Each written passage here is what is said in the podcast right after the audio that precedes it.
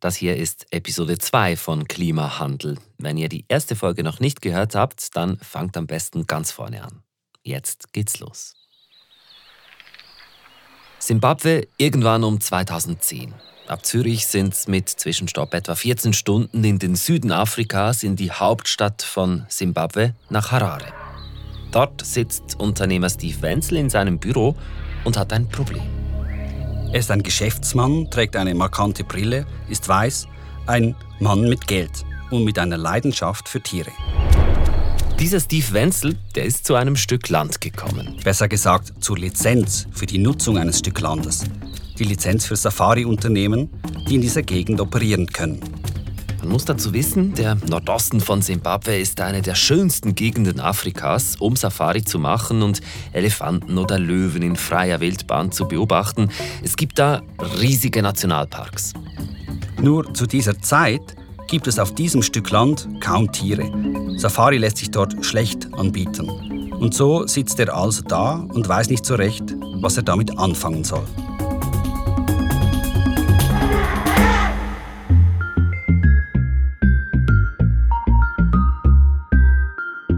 Was macht Wenzel? Das, was viele von uns vielleicht tun würden in dieser Situation. Sie googeln mal, das tut auch Wenzel. Das ist der Beginn der Geschichte des absoluten Megaprojekts von South Pole. Eines der beliebtesten Kompensationsprojekte der Welt. Hunderte Firmen wie Volkswagen oder Nestle werden sich mit Zertifikaten davon eindecken und Gucci sogar fast seine gesamten Emissionen kompensieren. Es war auch das weltweit erste Projekt, muss man auch sagen. Es war keine Pionierarbeit. South Pole CEO Renat Heuberger schwärmt vom Kariba-Projekt. Aber das Projekt, das wird zum großen Knall bei South Pole führen. Das ist Klimahandel, Episode 2, Löwen, Elefanten und CO2-Zertifikate. Ein Podcast von News Plus Hintergründe, bei dem es um eine scheinbar geniale Idee, um Rezepte gegen den Klimawandel und um ganz viel Geld geht. Ich habe diese Geschichte recherchiert, zusammen mit meinem Kollegen Tim Fischer, in Kollaboration mit Kolleginnen von der Zeit und dem Recherchekollektiv Follow the Money. Ich bin Julian Schmidli von SRF Data. Und ich bin Raphael Günther, euer Host.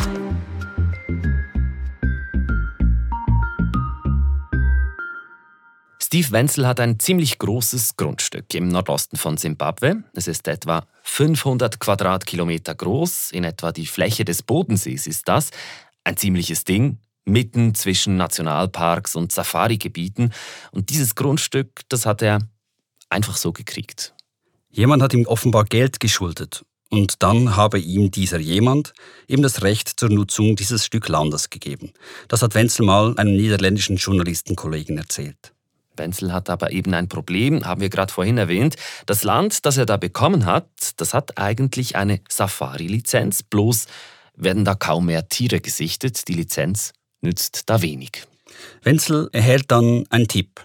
Er soll doch mit diesem Stück Land, diesem Safari-Gelände, in den CO2-Markt einsteigen. Das Land quasi vermieten an die Kompensationsindustrie. Und Wenzel macht sich dann schlau, recherchiert also im Netz und stößt schon beim ersten Treffer auf South Pole. Das tönt nach guter Suchmaschinenoptimierung. Wenzel schreibt also eine Mail und die landet bei einem leitenden Angestellten von South Pole. Und dieser Angestellte, der schreibt seinerseits in einem Blog-Eintrag auf der Webseite von South Pole ebenfalls von seinem allerersten Kontakt mit Steve Wenzel. We received an email from Zimbabwe. Someone wants to work with us.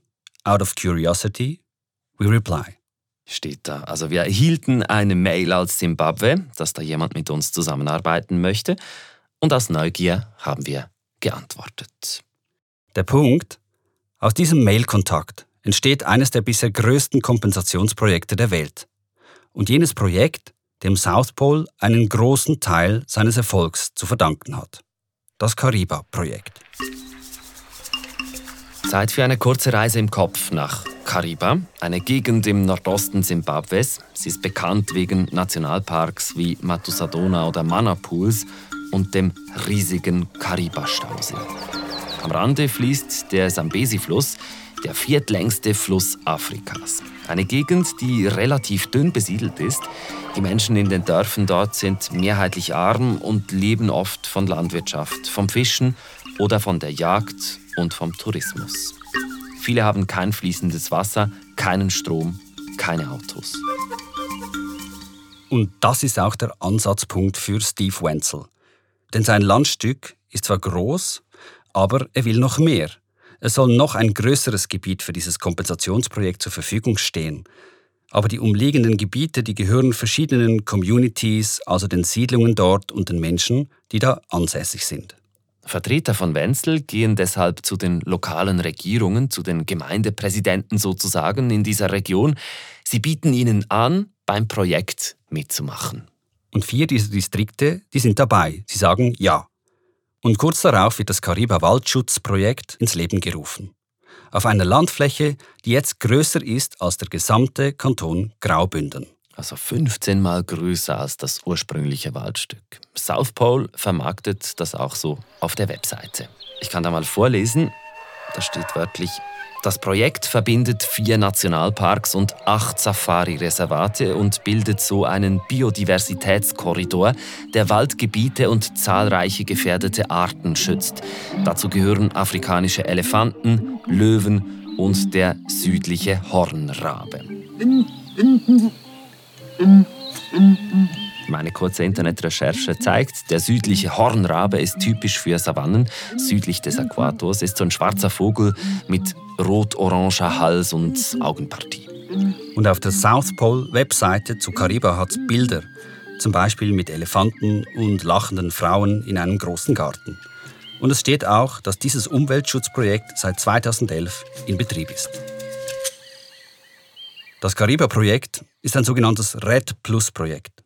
Es bezeichnet Waldschutzprojekte, die gleichzeitig auch Entwicklungshilfe zum Ziel haben. Heißt, die lokale Bevölkerung soll vom Projekt profitieren und der Wald soll geschützt werden. Schauen wir zuerst mal auf diesen Waldschutzaspekt. Hier geht es eben nicht um Aufforstung. Es werden nicht hauptsächlich neue Bäume gepflanzt, sondern ein bestehender Wald, der wird eben geschützt. Wir reden hier aber über CO2-Kompensation und da könnte man sich ja fragen, äh, äh, wie soll das denn jetzt kompensiert werden oder was soll da kompensiert werden, wenn der Wald ja schon da ist? Genau das führt uns direkt zu einem zentralen Punkt, weil South Pole argumentiert beim Start des Projektes, dass der Wald ohne ihre Schutzmaßnahmen abgeholzt wird und komplett verschwindet, und zwar in den nächsten 30 Jahren. Renat Heuberger, der CEO von South Pole, sagt es so. Die Methode funktioniert so, dass sie zu Beginn, das war damals 2012 oder 11 sogar, haben wir eine Voraussage getroffen, basierend auf Satellitendaten, die bis 1990 zurückgingen, wie die Entwaldung weiter voranschreiten wird. Mhm. Und dagegen haben wir unser Projekt gemessen. Wird oder könnte? Also äh, modelliert. Ja. Modelliert, das ist, eine, das ist ein Modell. Der Wald soll stehen bleiben und damit nicht einfach doch geholzt wird, muss der Wald geschützt werden. Und dafür soll Steve Wenzel als Projektbetreiber vor Ort verantwortlich sein. Das ist der Plan. Die Community soll nämlich aktiv zum Waldschutz beitragen, indem sie beispielsweise ihre Landwirtschaft umstellen und auf Zweige umstellen, wo sie weniger Bäume dafür fällen müssen. Ein Projekt wie das in Kariba besteht immer genau darin, mit der lokalen Bevölkerung Wege zu suchen, wie man das Land bewirtschaften kann, ohne den Wald abzuholzen. Eben beispielsweise mit Honigproduktion. Daraus bestehen eigentlich Waldschutzprojekte. Die müssen zwingend mit der lokalen Bevölkerung zusammen aufgebaut werden, weil sie wollen ja genau den Grund entfernen, der zur Abholzung führt. Also keine Wälder mehr roden, um Tabak anzupflanzen, stattdessen besser Bienen züchten. Hm. Hier kommt bei mir so der Gedanke, die sollen bitteschön ihr Leben anpassen, Bienen züchten. Äh, Hauptsache wir, die es uns leisten können. Wir können ohne schlechtes Gewissen so weiterleben wie bis jetzt, Ferien machen mit dem Flugzeug, was auch immer. Ja, aber man kann es auch anders sehen.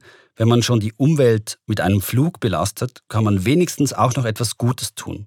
Und für Southpol ist es eben etwas Gutes, wenn jemand weiterhin von der Landwirtschaft leben kann, einfach neu von Bienen statt von Tabak.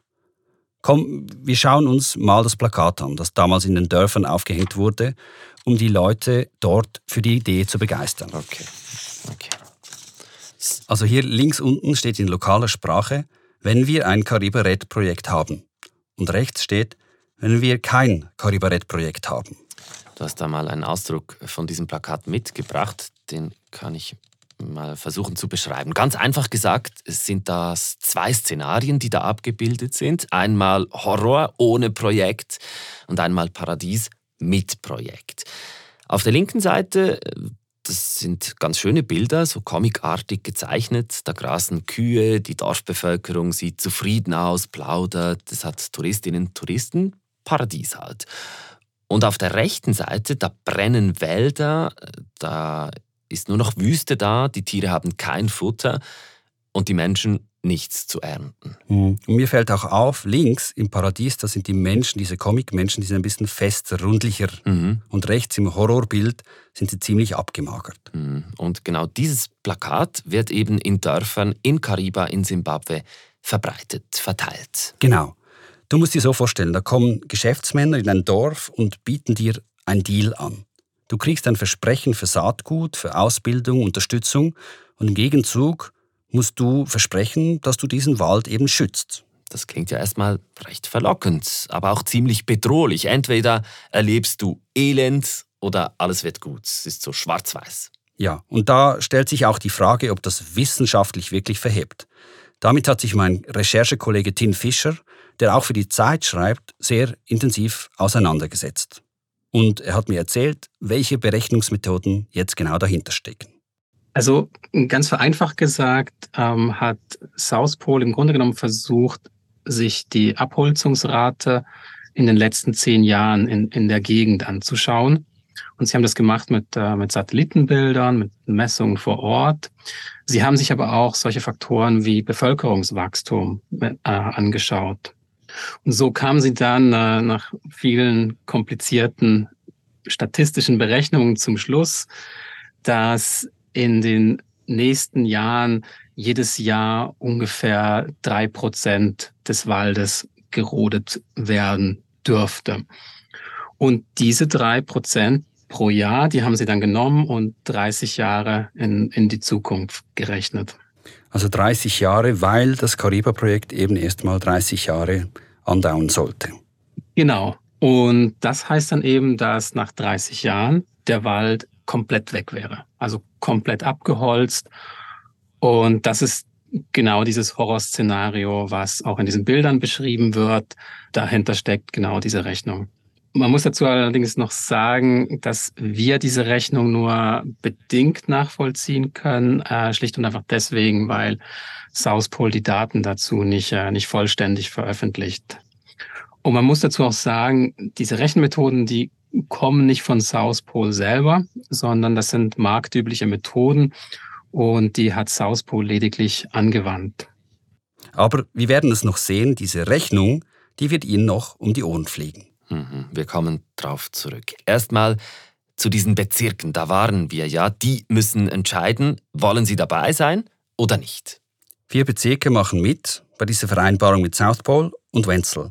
Sie unterschreiben entsprechende Verträge, die sind zwar geheim, aber aus verschiedenen Dokumenten weiß ich aber, was da ungefähr drin steht. Ähm, da steht zum Beispiel drin von einem Zertifikat, das verkauft wird, das soll mehr als die Hälfte des Geldes an die lokalen Communities fließen. Also an die Behörden, ans Projektmanagement, in einen Katastrophenhilfefonds. Und es soll Geld für Community-Aktivitäten, für Aktivitäten in diesen Bezirken geben. Ziemlich viel Geld sogar. Genau, also bei 30 Jahren könnte man davon ausgehen, mehr als 100, vielleicht sogar 200 Millionen Franken. Kein Wunder, schürt das Hoffnung. Die Verträge sind unterschrieben, eine lokale NGO beginnt vor Ort das Projekt zu betreuen. Kariba ist also in den Startlöchern und dann? Ja, dann müsste eigentlich einfach mal der Markt spielen. Müsste, sagst du. Aber wir haben es in Episode 1 schon gehört. Zuerst Finanzkrise und dann läuft das Kyoto-Protokoll aus. Kariba war eigentlich wirklich eines der Projekte, das zur völlig falschen Zeit eigentlich äh, umgesetzt wurde, aus Marktsicht, weil der Markt äh, ist zusammengebrochen. Der staatliche Markt, der lahmt. Und auch auf dem privaten Markt ist ziemliche Flaute angesagt. Hier gibt es keinen Kyoto-Druck mehr, wie bei den Staaten. Hier basiert alles auf reinem Goodwill. Und trotzdem gibt es South Pole Gas, das Unternehmen, das weibelt für seine Projekte, sucht nach Investorinnen nach dem Motto, was die Politik nicht schafft, sollen private Firmen an die Hand nehmen. CEO Heuberger gibt zahlreiche Interviews und positioniert sich als Social Entrepreneur. Da muss man sich vorstellen, damals hat niemand vom Klima gesprochen. Klima war ein absolutes Thema, das kein Mensch interessiert nach der Finanzkrise. Und das war für uns eine, eine Riesengelegenheit, dieses Thema auch am Leben zu halten. Und deshalb haben wir natürlich die Gelegenheit schon genutzt und so viel Lärm wie möglich verursacht fürs Klima. Mit diesem Lärm, den Southpol da veranstaltet, finden Sie über die Jahre ein paar Investoren und können weitere Projekte lancieren. Aber der Markt ist und bleibt instabil. Der Preis für ein Zertifikat, das eine Tonne CO2 kompensiert, ist nur noch ein Dollar oder sogar weniger wert. Zum Tiefpunkt irgendwann, in den Jahren zwischen 2013 und 2016, da ist ein Kariba-Zertifikat nur noch wenige Cents wert. Und von diesen Zertifikaten werden auch nur wenige verkauft rund anderthalb Millionen in den ersten drei Jahren. Und den Rest der Zertifikate, also diese Emissionen, die sie gespart haben, aber nicht verkauft, auf diesem Haufen von Millionen von Zertifikaten, auf dem bleibt South Pole sitzen. Vorerst. Und für die lokale Bevölkerung in Simbabwe, für die Bezirke in Kariba, bleibt der Geldsegen, der ihnen versprochen wurde, vorerst aus. In den ersten Jahren kommt kaum Geld dort an. Das hat auch zur Folge, dass die ursprüngliche NGO, die das Projekt hätte durchführen sollen, abgesetzt wurde und Steve Wenzel stattdessen seine eigene Organisation namens Carbon Green Africa einsetzt. In Medienberichten aus dieser Zeit kann man lesen, dass die Menschen vor Ort zwar zum Teil Saatgut erhalten, um Gärten zu bepflanzen, aber kaum Holz, um Zäune um die Gärten zu bauen und diese zum Beispiel vor Elefanten zu schützen. Und Holz sollen sie ja jetzt nicht mehr aus dem Wald nehmen, das haben sie ja quasi versprochen. Eine Studie der Uni Simbabwe kommt 2015 zu einem vernichtenden Verdikt. Sozialanthropologinnen haben sich mit dem Cariba Red Plus Projekt und den Effekten auf die lokale Bevölkerung beschäftigt. Für die Studie wurden auch Personen vor Ort befragt. Die Studie liegt uns vor und wir haben ein paar dieser schriftlichen Aussagen übersetzt und vertont. Von uns wird erwartet, dass wir Wildtiere erhalten und nicht töten. Aber wir brauchen Fleisch also bleibt uns nichts anderes übrig, als in den Wald zu gehen und nach Fleisch zu suchen. Sonst verhungern wir. Die andere Sache ist, dass die Tiere, die sie schützen wollen, unser Vieh und unsere Ernte zerstören können, wenn sie sich in die Dörfer verirren. In der Studie lese ich auch, dass die Situation für die Bevölkerung noch schlimmer werde, weil Feuerholz eine wichtige Energiequelle zum Kochen ist. Und das Holz, das bräuchten die Menschen vor Ort weiterhin, um Häuser und Zäune zu bauen. Sie können uns Saatgut und Dünger geben, aber ohne Zaun hat es keinen Sinn, das Gemüse anzubauen. Und das Fazit aus dem Forschungsbericht? Von der Bevölkerung zu verlangen, auf die einzige Erwerbstätigkeit, die sie seit langem kennen, zu verzichten oder sie sogar zu kriminalisieren, ohne ihnen akzeptable Alternativen zu bieten, wird für das Projekt zwangsläufig katastrophal sein. Und genau aus diesen Gründen gibt die lokale befragte Bevölkerung gegenüber den Forscherinnen und Forschern damals auch an, dass sie sich teilweise nicht an die Vorgaben halten und weiterhin Holz abholzen, eben weil sie nicht anders können.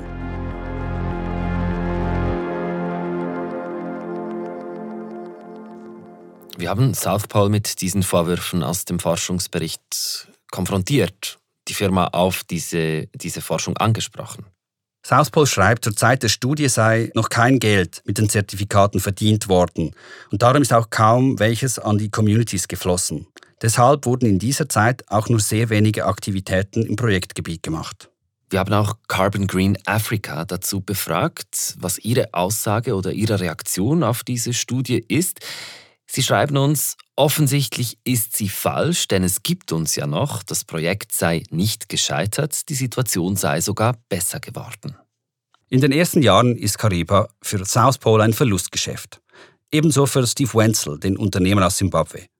Eigentlich war abgemacht, dass er von jedem verkauften Zertifikat mehr als 20 Prozent erhält, sowie weiteres Geld für seine Firma, die vor Ort das Projekt durchführt und beaufsichtigt. Wenzel muss gemäß eigenen Angaben viel eigenes Geld investieren und auch South Pole muss zu außergewöhnlichen Mitteln greifen. Interessant dazu, sie generieren trotz allem schon in den ersten Jahren Millionen Zertifikate bei South Pole. South Pole nimmt das Geld von Investoren, investiert es aber nicht in neue Projekte, sondern kauft damit selbst Kariba-Zertifikate auf. Das klingt im ersten Moment etwas kompliziert, aber Flaute heißt in dem Fall ja nicht, dass gar kein Geld mehr fließt. Es war eine Wette aufs eigene Pferd. Wir waren halt wirklich überzeugt. Es war wirklich und ist immer noch ein, ein super Projekt. Und wir, wir haben eigentlich genau auf, auf unser Pferd, das wir schon aufgebaut haben, den Wetteinsatz noch erhöht. In, in der Hoffnung, dass diese Wette sich irgendwann auszahlt und diese Zertifikate eines Tages doch noch einen Wert bekommen. Mhm. Und wir dann ein, was zurückbekommen auf diese Wette. South Pole hält also an diesem Projekt fest und glaubt daran während die Konkurrenz reihenweise aufgibt. Und das tun viele in diesen, ich sag mal, mageren Jahren zwischen 2011 und 2018. South Pole kann sich also in diesen Jahren irgendwie über Wasser halten. Weil die Firma eben nicht nur auf ein Pferd setzt, sondern auf einen ganzen Zoo. South Pole diversifiziert sich. Die Firma berät Unternehmen, wie sie im eigenen Produktionsprozess Emissionen sparen können und sie entwickelt auch ein paar sehr erfolgreiche Projekte in der Schweiz. Dann kommt 2018.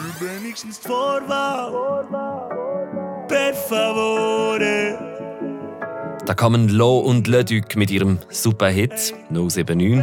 Da schreibt Roger Federer Tennisgeschichte mit seinem 20. Grand Slam-Titel. Und es wurde zuvor noch nie ein so trockener Sommer aufgezeichnet.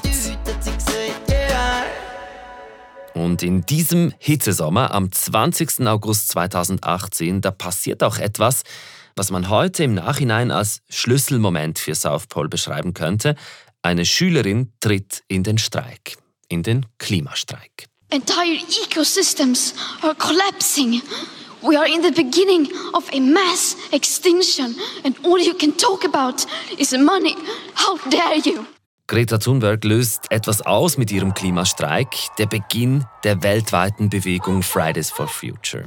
Eine solche Jugendbewegung hat es seit den 80er Jahren nicht mehr gegeben. Die Klimabewegung, die Proteste der Klimajugend, der Auftritt von Greta Thunberg am World Economic Forum in Davos, plötzlich hat das Thema eine riesige Aufmerksamkeit in den Medien und in der Politik. Die Proteste stoßen auf Widerstand, aber sie setzen auch etwas in Bewegung in vielen Köpfen. Für Renat Heuberger und seine MitstreiterInnen ist das ein Segen. Das hat sehr, sehr viel Bewegung ausgelöst. Und zunächst auch war es eine sehr, sehr positive Bewegung. Auch unsere Kinder sind natürlich da mitmarschiert. Es war eine bunte, schöne Bewegung, wo wirklich aus allen Parteien, aus allen Schichten sind die Menschen zusammengekommen mit ihren Kartonschildern und haben, es war ein Verbot, irgendein Logo zu präsentieren. Niemand durfte für irgendetwas Werbung machen. Man durfte nur handgeschriebene Kartons in die Luft halten. Also eine unglaublich schöne, schöne Bewegung war das, die sehr, sehr viel ausgelöst hat. Viel ausgelöst, sagt Renat Heuberger. Klaus Ammann, der Wirtschaftsredaktor hier bei SRF, sagt es so. Und mit diesem öffentlichen Druck durch die Fridays for Future Bewegung, durch Greta Thunberg, haben viele Unternehmen das Gefühl gekriegt, sie müssten jetzt etwas machen. Und das ist natürlich das Einfachste, banal gesagt. Man kauft sich ein paar Klimazertifikate und sagt dann, wir sind äh, klimaneutral oder auf dem Weg zu Netto Null, was, was, was, was weiß ich. Und das macht sich auch bei South Pole bemerkbar. Die Nachfrage nach Klimazertifikaten, sie explodiert. Ihr Wert verzwanzigfacht sich. Das sind enorme Summen, die äh, da umgesetzt wurden. Also das war wie ein Versprechen auf etwas, das man äh, darauf hoffte, dass das klappt, aber im Vorhinein gar nicht so absichern konnte, denke ich. Und ähm, ja, ein, ein großes Risiko eingegangen ist damit. Cariba wird zur Geldquelle. Sie sprudelt und finanziert die Entwicklung vieler anderer Projekte. Sie trägt maßgeblich zum Höhenflug von South Pole bei. Innerhalb weniger Jahre wächst Southpol von 130 Mitarbeitern auf über 1000 Mitarbeitende. Vom Cariba-Projekt werden über ein Dutzend Millionen Zertifikate verkauft, und zwar zu einem gesteigerten Preis. Das klingt nicht nur nach viel, das ist unglaublich viel. Und die Kundschaft, die macht ordentlich Geld locker. Dazu gehören hochkarätige globale Firmen wie Gucci, Volkswagen, Nespresso, Lidl Schweiz oder auch Schweizer KMUs wie Cambly. Viele Firmen wollen etwas fürs Klima tun oder sich als klimaneutrale Unternehmen geben. Die Kompensationsbranche macht das möglich. Vom internationalen Luxusmode-Label bis zum Schweizer Güezi-Imperium in Trubschachen, Emmental, ist da alles dabei. Gerade Waldschutzprojekte sind gefragt. In einem Video mit Greta Thunberg, das dann auch viral ging, da wird der Wald mal als Magic Machine bezeichnet. Insgesamt übersteigen die Einnahmen der Verkäufe von Cariba-Zertifikaten 100 Millionen Euro. Für uns bei Southpol war das so, dass wir gespürt haben, jetzt könnte der Moment gekommen sein, um den Traum doch noch umzusetzen, nämlich eine große Firma aufzubauen mit viel, viel, äh, viel mehr Wirkung. Dazu kommt, wir haben es schon gehört, das Unternehmen South Pole besitzt selbst jede Menge Zertifikate, die es in den vergangenen Jahren von Cariba aufgekauft hat, um das Projekt in Schwung zu halten. Und die, die sind jetzt buchstäblich Gold wert. Denn die Zertifikate, die sie davor teils für weniger als einen Dollar gekauft haben, die können sie jetzt für 20 Dollar verkaufen und erst noch alles Geld behalten. Die Erfolgsstory von South Pole erreicht vergangenes Jahr einen nie dagewesenen Peak. South Pole kontrolliert inzwischen einen guten Teil des freiwilligen Zertifikatsmarktes und Cariba ist die Cash Cow. 2022 ist ein Knallerjahr. Drei gewichtige Investoren kaufen sich in die Firma ein, beteiligen sich daran. Tamasek, das ist ein Fonds des Staates Singapur, dann Salesforce, ein Tech-Riese aus den USA und die Swisscom. Die Swisscom ist sowieso schon Kundin und verkauft unter anderem mit einem anderen South Pole-Projekt nun ihr klimaneutrales Handy-Abo.